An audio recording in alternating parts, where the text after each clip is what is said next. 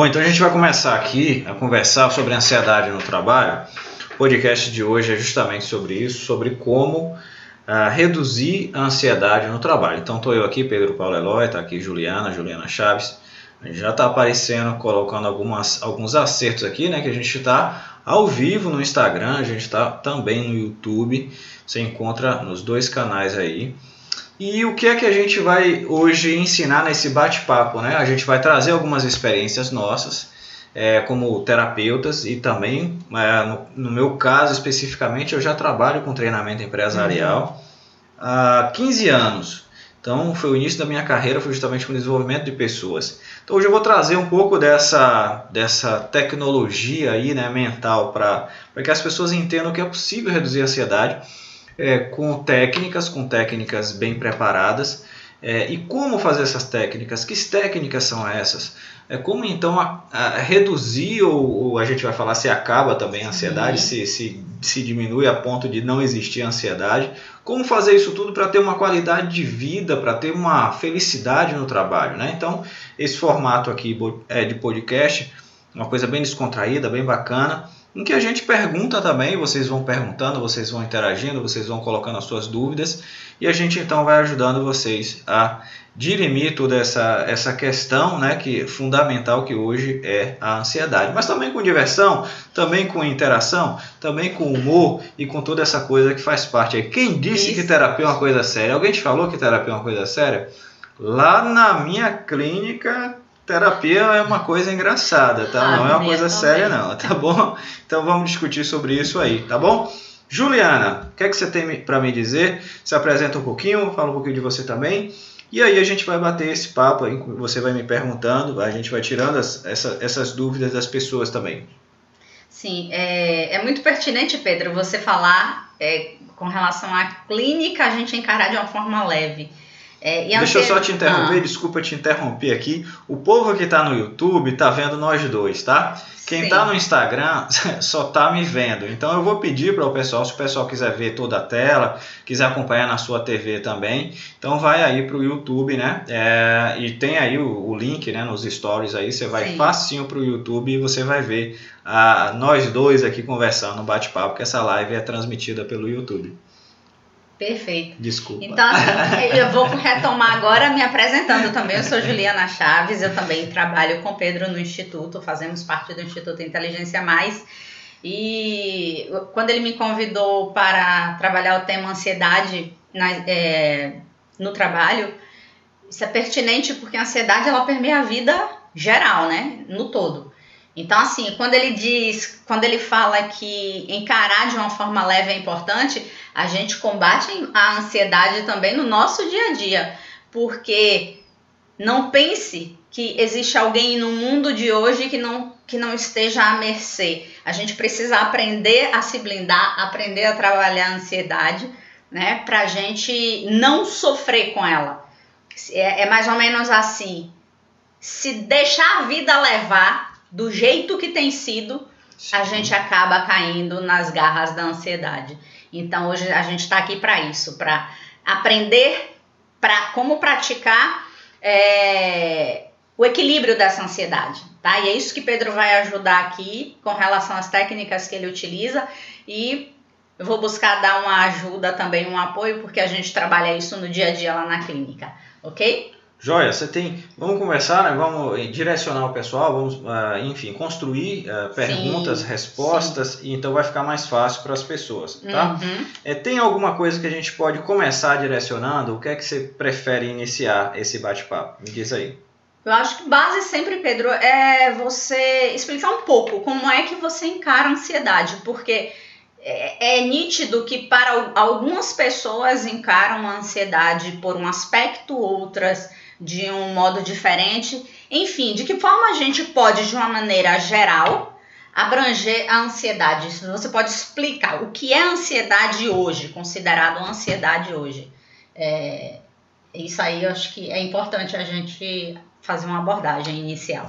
Tá, bacana. Abre nosso é, canal aí no YouTube.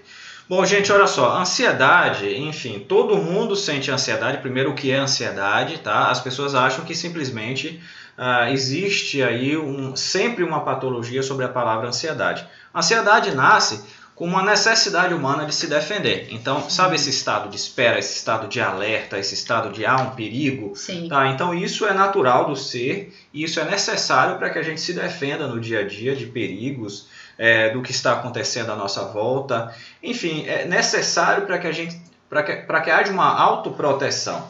Então, Sim. a ansiedade, do ponto de vista de estrutural, ela é necessária. Mas a uhum. ansiedade que a gente está tá tra tratando aqui é a ansiedade patológica, é a neurose, Perfeito. a neurose e a ansiedade.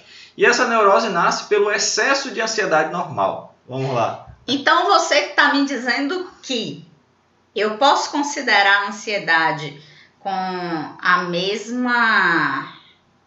Da mesma forma que eu tenho uma febre, que ela me disse que eu tenho uma infecção e que eu preciso investigar porque ela não está nítida, você está me dizendo que ansiedade, quando ela desequilibra e eu sinto os sintomas, é sinal de que tem alguma coisa errada com a minha rotina, com a minha vida, o que, que eu estou fazendo da minha vida, é isso? Perfeitamente. Nós vivemos hoje em um mundo com excesso de estímulos estímulos negativos. Então uhum. você liga a TV, tem uma notícia ruim, você fala com um amigo, tem uma notícia ruim, você sai na rua, tem uma notícia ruim. Então todo esse excesso de estímulo acabou acelerando o processo de ansiedade. Perfeito. Então esse, esse excesso de, de, ou seja, esse sentir ansiedade a todo momento está dizendo que existe alguma coisa negativa, existe alguma coisa que não está bem em mim, alguma coisa que não está harmônica em mim. Então eu preciso olhar para mim e regular isso uhum. sentir irregular, tá? Bom, isso é um papo terapêutico, mas a gente precisa ir para a técnica, né? Para o pessoal que está ouvindo em casa saber assim o que, que eu uso, como é que eu faço no meu dia a dia. Eu estou no meu trabalho hoje e a gente tem, por exemplo, a síndrome de Burnout. Sim. E a gente está falando sobre isso. Esse ano, é, essa síndrome se tornou então uma doença ocupacional, uhum. tá? A partir de 1 de janeiro de 2022.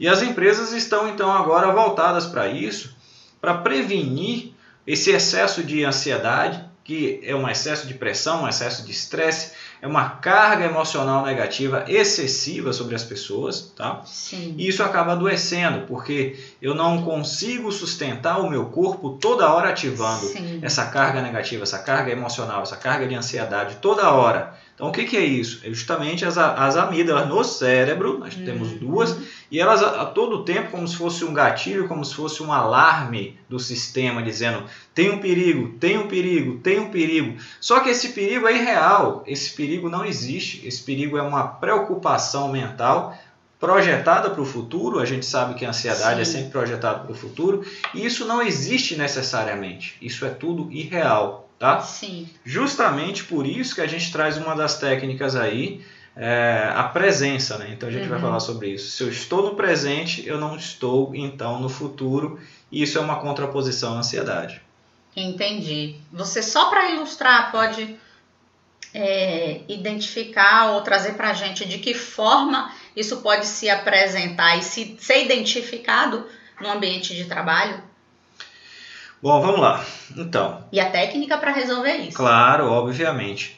Sabe aquela, aquela segunda-feira é, que as pessoas acordam de manhã? Tem, tem um, eu, quando eu, quando eu, eu estava na faculdade ainda, eu hum. acho que quando eu estava na faculdade ainda, eu li um relato, né? Hum. Isso faz um tempinho, de que o, o, as pessoas elas sofrem infarto geralmente e na segunda-feira entre, entre as 9 e as 11 horas. Se eu não me engano, era exatamente isso. Né? Existia uma Sim. estatística na época, né? eu acredito que isso se mantém. Uhum. Porque justamente a pessoa chega no trabalho 8 horas e aí 9 horas ela está no pico. Tipo assim, é segunda-feira, caramba! Ainda falta 5 dias ou 6 quando é sábado, né? para chegar ao fim. Nossa. E aí a gente inventou agora o negócio do sextor, né? Porque o sextor, tá? É não é assim muito positivozinho não, né? Concordo, Se você perceber, viu? o sextor, ele é uma âncora que retroalimenta esse problema da segunda-feira. Então você chega na segunda-feira, você diz: "Nossa, eu vou encontrar toda a ansiedade durante a semana inteira, mas sexta vem aí para me livrar disso", tá? Então quando chega sexta, Aí você dá aquele alívio até sábado e quando chega domingo de tarde Angústia. você entra numa angústia, você entra naquela. Eu chamo síndrome do Domingão do Faustão, né? Nossa. Não tem mais o Domingão do Faustão, pelo menos na, na, na Globo, mas enfim, né? Quando você chegava domingo de tarde, você dizia assim, nossa, tá chegando a hora de segunda-feira, né? Mas essa forma que a gente tem de encarar uma sexta e um domingo, Aham. de que forma que se controla isso na mente? Ah, Eu bacana, acho que isso é show, interessante. top essa pergunta tua, né? Então a gente vai chamar isso de é, reframe, né? Então é olhar a situação com. uma- Então a primeira técnica seria mais ou menos isso, né? Uhum, É, é aquela, aquele básico sobre ver o copo Sim. meio vazio, o copo meio cheio, sabe? interessante. Então você precisa argumentar com sua mente. Uhum. É, então, nós desenvolvemos uma, uma técnica né, baseada na hipnose, baseada Sim. na PNL, que eu chamo então de calme. Tem até tudo a ver, né? Calme. Eu aplico na clínica, gente, a calma e dá super certo. E na Ah. vida também. Aliás, eu fiquei super feliz, né? Eu queria até contar, né? A gente tá rindo aqui, né?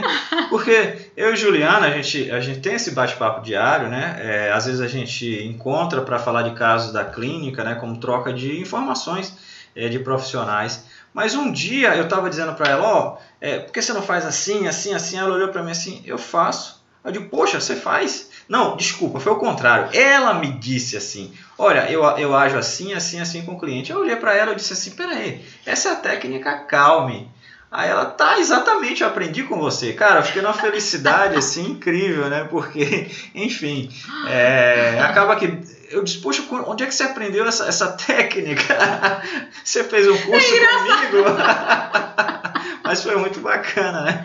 É porque a Aquele gente momento troca ali. muita informação Exatamente. né, e aprendizado e tem coisas que às vezes ele fala, mas É. ele só sabe que eu apliquei quando eu trago. Aí a galera já tá louca assim, que negócio de calma é esse? Ensina logo, pelo amor de Deus, que Mas tá, é vale, essa? vale a gente dizer também que é, É. a gente tem, a gente está desenhando, é, vem desenhando a partir de estudos anteriores dele. é, isso faz parte da vida da gente, é embasado na vida da gente, né? Os livros que ele escreveu, não escreveu, não escreveu por escrever. Simplesmente foram fases da vida, conhecimentos em que a gente foi trazendo isso como missão, como aprendizado, e isso foi enriquecedor, porque tá tudo dentro da forma que a gente atende hoje. E quando a gente tem esse bate-papo, torna, torna um padrão, é, torna um método vivo pra gente. Então foi assim que o método nasceu. Consegue É, colocar depois a bateria ali. tá? Eu coloco. Aham. E aí você vai falando aí, né? Porque É, na verdade que é se é desenhou, exato. Aham. Se desenhou todo o método através disso. Bom, a calma é contra-argumentação lógica mental. Olha, se você não sabe fazer isso, realmente você está perdida. você está perdido, né? Então você precisa contra-argumentar com sua lógica mental. A, me- a mente ela tem crenças, ela tem informações, ela tem uma própria lógica, mas se a gente sabe contra-argumentar com ela, então você reconstrói, ou seja, essa coisa que a gente chama de reframe ou olhar, ter um olhar diferente sobre a mesma situação. Então, por isso, quando a mente diz assim, nossa, chegou. Aliás, eu passei por isso é, naturalmente, né? É, havia uma época da minha vida que chegava domingo à tarde, eu ficava triste porque eu não tinha nada para fazer segunda. Porque eu estava desempregado, porque eu não tinha achado emprego, uma série de coisas. Então eu ficava muito triste. Então teve uma época que agora eu estava empregado. Então quando chegava domingo de tarde, eu dizia assim, poxa, que legal, né? Que eu Sim. tenho o que fazer amanhã.